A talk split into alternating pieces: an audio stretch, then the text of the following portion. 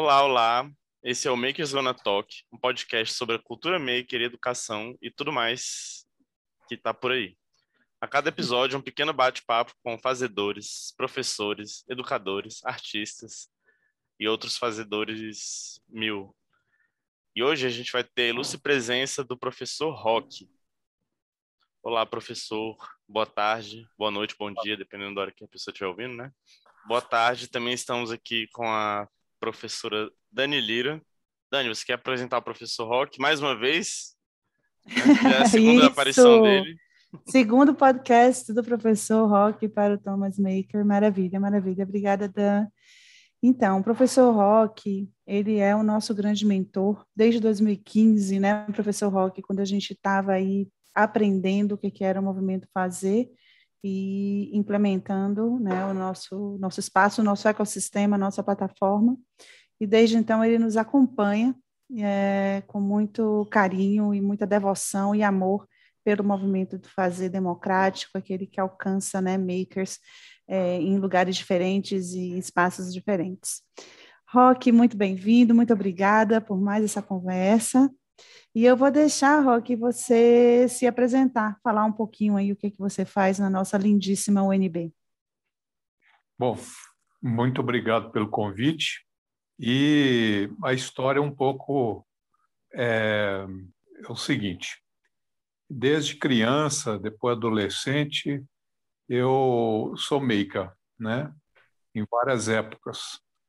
E então me interessei muito quando houve a criação do, do Maker da Thomas Jefferson, né? porque era um sonho antigo meu é, se realizando fisicamente em termos de de criação do Maker Space. Então, eu sou professor há 28 anos da Universidade de Brasília, no Departamento de Administração, e minhas duas disciplinas mais constantes são Administração da Produção e Operações e Administração da Qualidade, em que nas duas eu passo essa ideia do Maker Space, Fab Lab, Hacker Space, né? e passando para os alunos essa filosofia de, de, de trabalho, de estudo, né?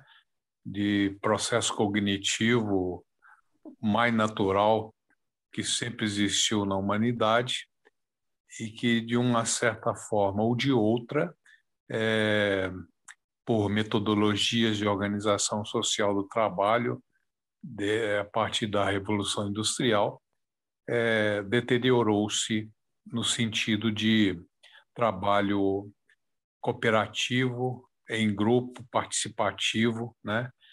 Que gera, inclusive, uma maior inovação, tá? porque toda interação humana gera, faz a síntese cumulativa, né? E a troca de ideias, o fazer o não ficar só na teoria, colocar a mão na massa, né? É, isso lá no, no, na época pré-taylorista, né? Nas corporações de artes e ofícios, principalmente da Idade Média, existiam naturalmente, né? e nós vamos encontrar também alguns produtos e serviços que continuam assim, como o sapateiro, o, o alfaiate, a costureira, né? que fabricam de forma customizada só que ainda não no modelo digital, mas é, a filosofia é a mesma do Makerspace. Fantástico. Lembrando, né, Dan, que o professor Roque foi um dos professores da UNB que, que vieram nos visitar, né? E trouxeram suas turmas, né, para experienciar aquele. Nós somos vizinhos, né, na verdade, da UNB. Tivemos o prazer de ter aí o professor Roque e seus alunos em alguns momentos no Thomas Maker antes da pandemia, né, professor? E conta para gente é, como é que você fez esse, esse ensino remoto desde 2020. A UNB continua fazendo ensino remoto, certo? Eu sei que você é especialista, na verdade, mestre em educação à distância. Eu queria saber um pouquinho como é que está aí o seu trabalho desde 2020 até hoje. O interessante é que, é, em março do ano passado, quando ocorreu a pandemia, né, eu, muitos anos antes, eu já tinha me especializado em EAD, e principalmente na área de tecnologia, né, como realizar é, com o mínimo possível, com a tecnologia possível, né, e não ficar esperando outras tecnologias para poder realizar. E eu já realizava dentro de sala de aula, porque eu também participei da implementação da, do Wi-Fi na UNB. E, na época, inclusive, desenvolvi um plugin para colocar comunicador instantâneo dentro do Moodle. Hoje, a versão do Moodle já tem isso, é tranquilo. Mas, na época não tinha. Eu desenvolvi junto com o CPD da UNB hoje a STI, né, Secretaria de Tecnologia da Informação, é, esse plugin e, e, sem querer querendo, um dia, dando aula, um sábado de manhã, um amigo meu de infância, maker também, desde a época de infância e adolescência, hoje é um industrial químico, ele nós sempre trocamos figurinhas, né? é, por vários meios, de acordo com o desenvolvimento das tecnologias. Mas é, ele estava visitando a filha dele em Paris, França, aquela casada com francês, professora na Sorbonne, e sem que eu estava com o laptop de sala de aula, usando Wi-Fi com a turma, e, e ele me chama, ele não sabia que eu estava dando aula, nem eu que sabia que ele estava em Paris. Mas foi aquela aula, sabe? Foi a aula inaugural, né? E a filha entrou no meio e deu aquela aula para os alunos. Que fantástico. Uhum. Caiu a geografia. É, e aí e aí eu vim tentando durante muitos anos fazer isso e nada, né?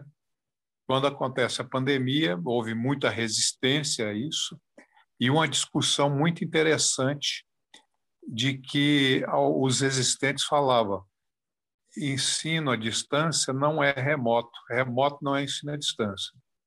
E eu publiquei o seguinte, sem polemizar semanticamente o termo, se nós formos ao dicionário né, e olharmos é, remoto, é igual à distância. Né?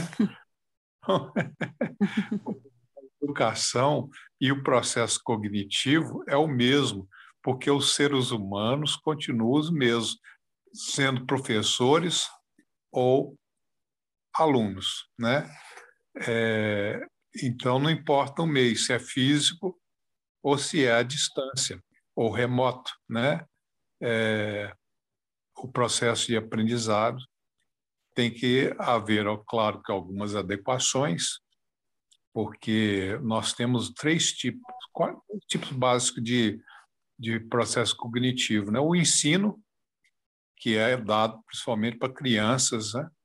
porque a criança ainda não tem base, não tem ainda conhecimento para debater com o professor, está aprendendo né? as linguagens. E então ele, ele tem que se adaptar à escola né? sentar na carteira, ao horário, ao professor, e o professor ensinar. Né?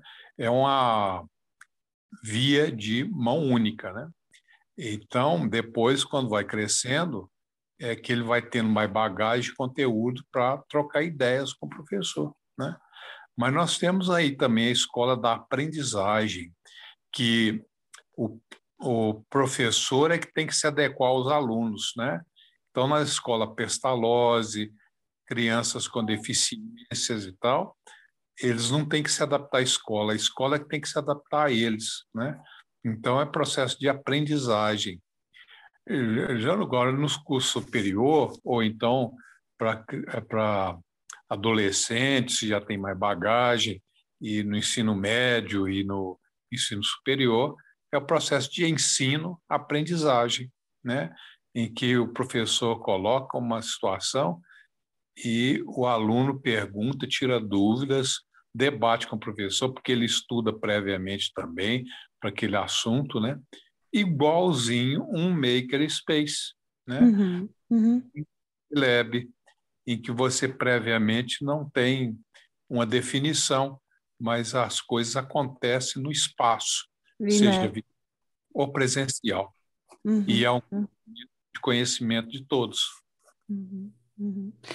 E como criar essa ambiência, professor, de ensino-aprendizagem na, na educação remota? O que, que você fez nas suas aulas para deixá-las, digamos, mais parecidas com o que acontece num Fab Lab ou no Makerspace? Porque tem duas modalidades do ensino remoto ou à distância, que é a mesma coisa para mim, né? Uhum. Então, existe o, o, o ensino, o ensino-aprendizagem é, stream, que é aquele é, é, conteúdo, é, como se diz, síncrono, né? Então, você tem um comunicador instantâneo e você comunica diretamente, né? É, stream com os alunos ali, debate. Mas isso tem um tempo determinado, né? Próprios softwares para fazer isso é, tem um tempo determinado. E esse tempo não é só determinado pelo tempo de, de uso, é também determinado pela, pela sobrecarga cognitiva. Né? Sim. Uhum. No, no ensino presencial, físico, o professor não tem uma visão de 180 graus da sala ao mesmo tempo ele uma hora está olhando para uma turma de alunos, outra hora para outra, outra hora para outra. E os alunos também estão visualizando o que? O quadro, né? o slide, se for o caso, ou o professor. Né? Eles não ficam também com uma visão de 180 graus. Né? Já no computador, não. A tela apresenta a imagem de todos ali e, e todos vendo o professor e o slide projetado na tela. Isso é que a psicologia educacional já provou em laboratório que gera sobrecarga cognitiva. Uhum, uhum. Então, isso cansa muito. Por isso que, a parte, você tem que ter a aula assíncrona. Uhum. Né? Tem que ter uma plataforma onde você deposita em batch né, o conteúdo daquela aula que você deu em stream, né, em uhum. cinco, né, para os alunos, no cada pessoa tem seu tempo, o anytime, né, e não em real time, anytime para poder concentrar-se e absorver o conteúdo, né? Então você vai colocar slides, vai colocar vídeos, vai colocar é, textos, né, para que o aluno, no seu tempo, possa absorver. Hum, seus projetos, né, professor? As suas propostas de investigação e tudo mais, né? Para durante o real time, o síncrono, ser um encontro, uma celebração, né? Não, isso sempre aconteceu na humanidade. Uhum. O que muda os meios, né? E aí essa é a minha pergunta, porque eu sei que o senhor é grande estudioso, trabalha com educação à distância há muitos anos, é fã de tecnologia, gosta muito da filosofia de espaços do fazer. Então, assim, quais são as lições, professor, do passado, né, em termos de processamento e distribuição assíncrona, que a gente pode trazer para essa nossa nova realidade, digamos, da educação? Quando eu era adolescente, é, eu e os amigos íamos, íamos, muito, uma vez por mês, na banca de revista, né?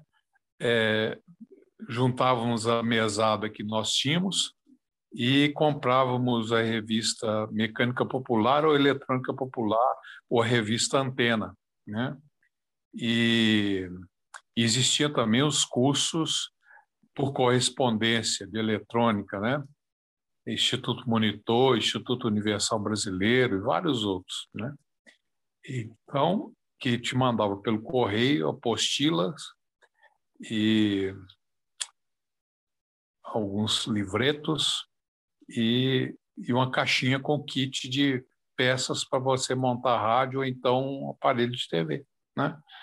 Então nós vivíamos assim, é, lendo, discutindo, encontrávamos fisicamente. Isso que eu ia perguntar. Colegas. E como é que você fazia? Como se fazia a socialização, né? Como que um ajudava o outro nessa construção? Sim, era uma vez por semana, mais ou menos, normalmente no sábado, né? Encontrávamos em algum lugar para poder trocarmos ideia e cada um levar sua caixinha, levasse o que tinha descoberto, né? Para trocar ideias. Né? Hoje você só faz isso é, por meio eletrônico, mas é a mesma coisa. Né? Mesma filosofia. mesma coisa. Né? Ótimo, ótimo. Então, sobra até mais tempo, sabe para quê? Para socialização é, física, é, emocional, física, é, de encontro entre amigos. Uhum. Né? Então, Apesar de que a gente tem tá. sentido bastante Sim. falta dessa parte, né?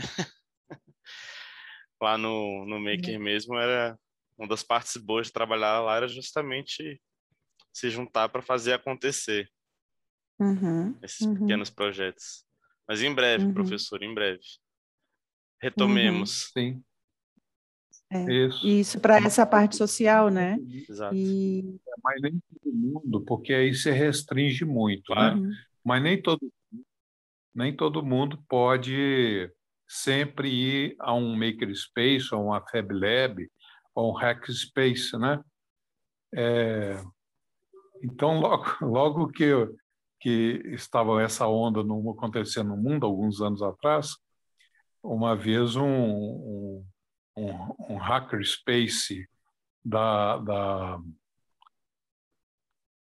se não me engano, da, dos países nórdicos ali, é, me chamou para de manhã à noite estar lá no, no Hackerspace nos países nórdicos, né? Eu até disse o seguinte, porque eu trocava muita informação, né? Parece que ele esqueceu que era eu estava no Brasil, não sei por quê. E eu falei nem que se eu tivesse um jatinho particular dava tempo, né? De chegar aí. Então hoje em dia, com base nisso, eu criei o maior makerspace virtual do mundo, né? E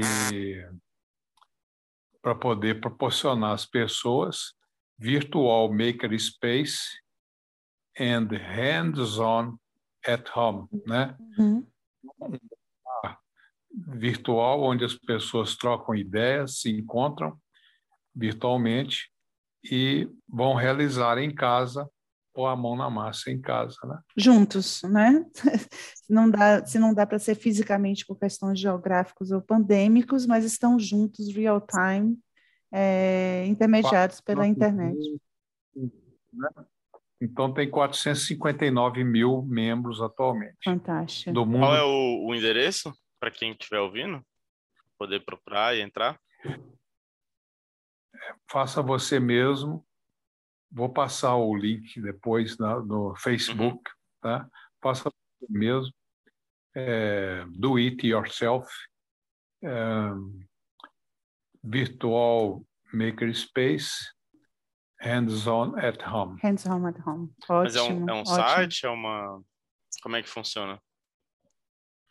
É no Facebook. É um, é um grupo Facebook. do Facebook da, muito legal. Eu, por exemplo, no final de semana, eu moro aqui no Cerrado, né? E estava com a questão de muitas folhas, comprei uma máquina, tirei a, as folhas, mas a máquina não estava funcionando muito bem, precisava de ajuda para saber como que eu fazia o processamento dessas folhas, né? Então, você entra lá, bota o seu vídeo, faz sua pergunta, e fiquei muito surpresa que no final do dia já tinha 12 respostas diferentes e possibilidades e caminhos, né?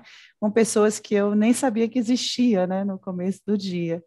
Então é, é bem interessante, né? Bem dinâmico, né? O, o, grupo e bastante ativo. Fantástico, professor, fantástico. É, essas, esses manuais. Sim, e a metodologia que nós usamos, sempre usamos, é a metodologia ativa colaborativa. Uhum. Né? O aluno também, o, o maker, é protagonista, todos são protagonistas. Uhum. Vamos verificar sobre modelo organizacional, né? É o modelo organizacional de rede distribuída e não rede hierarquizada, como a maioria das organizações uhum. são, uhum. que tem, tem gerente, tem chefe, tem coisa, né? e que eu, às vezes, até brinco, chamo isso de, de estrutura camina, né? cheio de au-au, né? memorando ao chefe e tal, para mim poder conversar com o, o outro meu colega, que é de outro departamento, de outro assunto, e não posso hierarquicamente trocar ideias uhum, com ele. Uhum. No Makerspace, ou na oficina de arte e ofício, ou na metodologia ativa, colaborativa, participativa, né? É, em que o aluno também é protagonista, não, todos conversam entre si. É processo de ensino-aprendizagem, uhum, né? Uhum, uhum. com a ideia. Ótimo. Então, essa lição do passado, dos manuais, lá nas bancas de revistas, as pessoas compram, é, poderia ser, digamos assim, uma inspiração para uma educação, um professor que tivesse tanto o real time, né, aquele o, o síncrono, como o assíncrono casado, né, para beneficiar todos os, os modelos cognitivos. Fantástico, professor. E, os anos meios adequados existentes hoje, né? Sim. né? Que nós precisamos esperar o 5G ser instalado no Brasil, uhum. que talvez em 2030, né? Uhum. Então, os alunos que não, as pessoas, seres humanos que não têm ainda tecnologia como nós temos, né? uhum. né?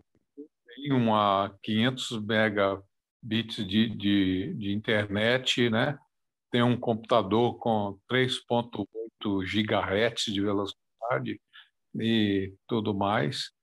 E, mas e as outras pessoas, como ficam? É, né? Você está me dando um gancho ótimo aí para a minha pergunta, né? Se a gente olha agora para os meus atuais, né? de processamento e disponibilização né, de conteúdos para alunos com baixo é, conexão, baixa conexão ou poucos dados. Quais são, assim, professor, digamos, as dicas para os professores é, que, se enfre que enfrentam essa, essa dificuldade de distribuição de material? Hoje em dia nós temos o 2G e 3G tem mais celular no Brasil do que gente, né? Então, não se pode é ficar usando a aula síncrona por muito tempo, né? E o celular, certas plataformas de educação à distância, e tem mobile atualmente, né? Então, é, você tem que usá-las apenas para que o aluno, de forma bem simples, baixe o conteúdo daquele dia necessário, né? E, e eu, a outra coisa que eu digo também, sim, as ondas artesianas continuam as mesmas desde sempre no mesmo lugar. Né? Então, é, é fantástico o rádio, o áudio, né?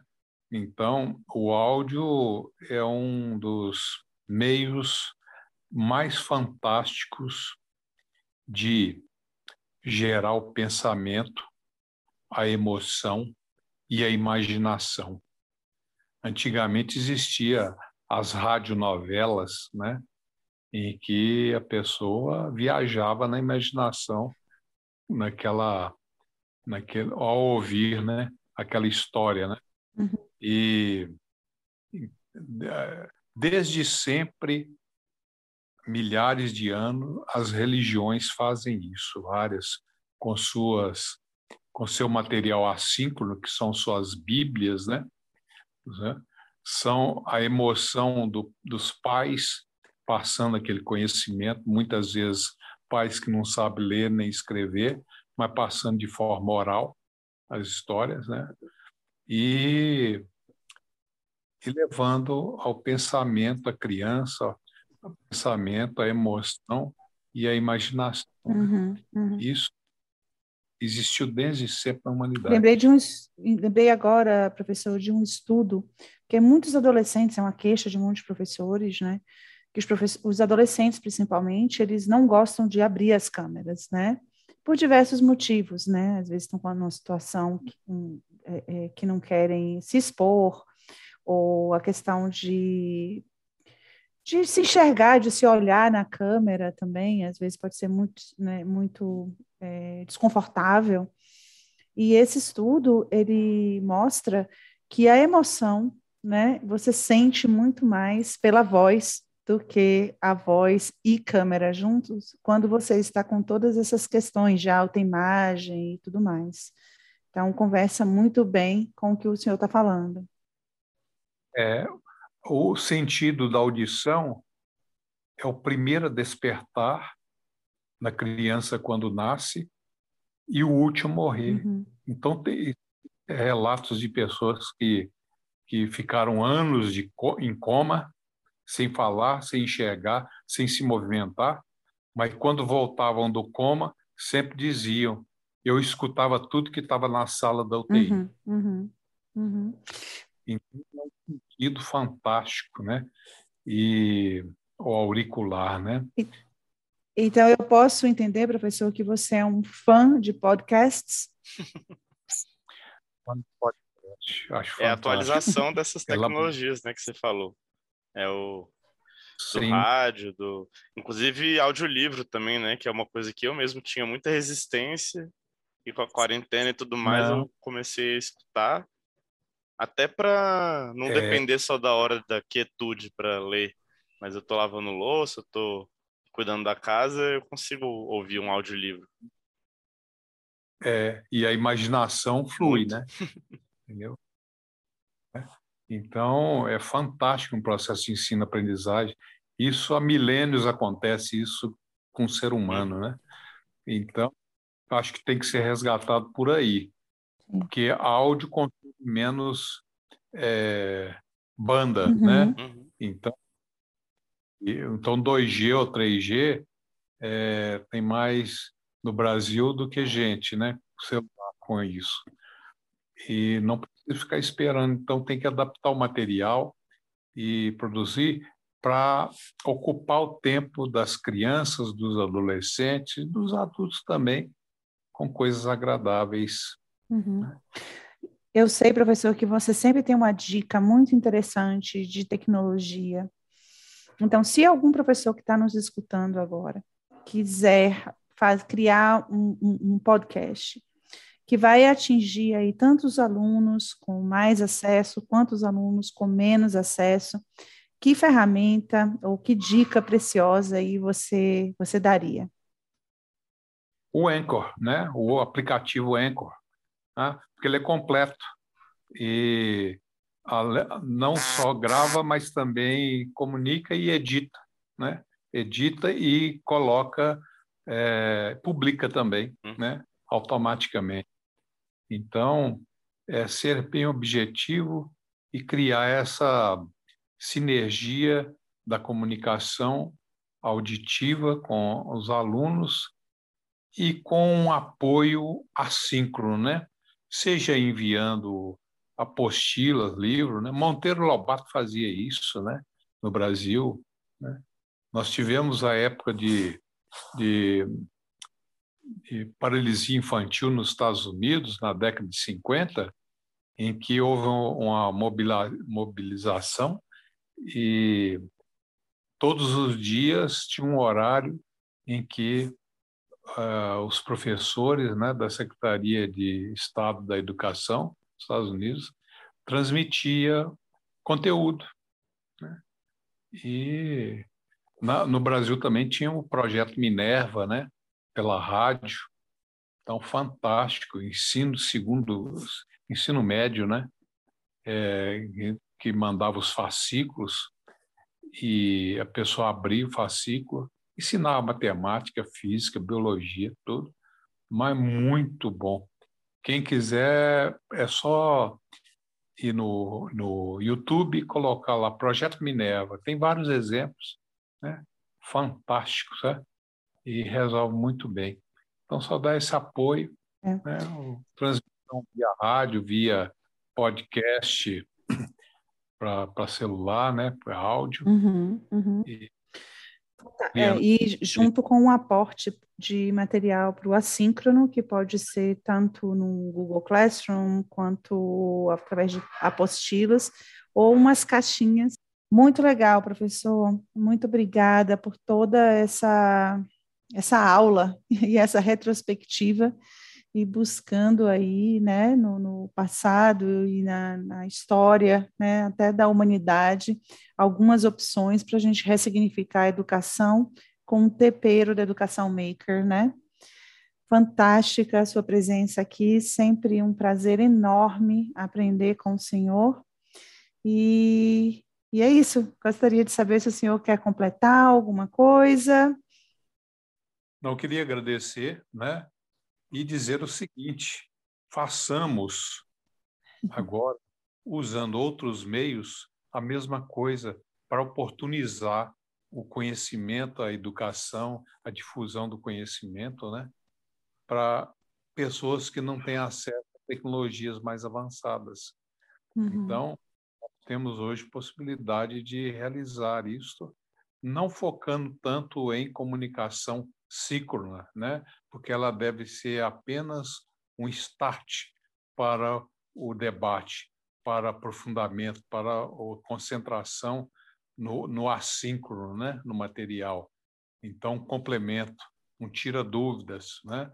Então, eu acho que nós temos que praticar hoje e, e voltarmos para poder realizar essa questão hoje em dia também com o que temos.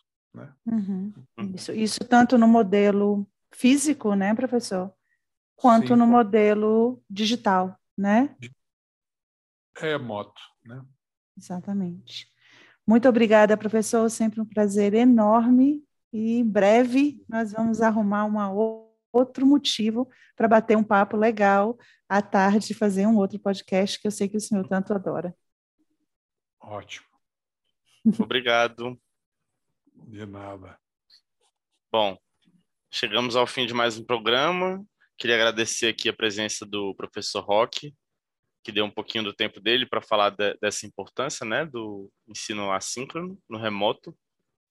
E um agradecimento também à nossa equipe do Thomas Maker, da Casa Thomas Jefferson. O Maker Zona Talk é produzido pela equipe do Thomas Maker. Episódios quinzenais, agora de volta. É, estamos disponíveis em todas as plataformas de podcast, no Anchor, como o professor falou. Lá a gente agrega elas, mas também estamos no Spotify, no YouTube também com vídeo para ver os nossos rostinhos bonitos. E a gente se vê no próximo bate-papo. Enquanto isso, você pode seguir o Thomas Maker nas redes sociais também, Facebook, no Instagram, principalmente. E até a próxima. Um abraço. Tchau. Grande abraço. Ja.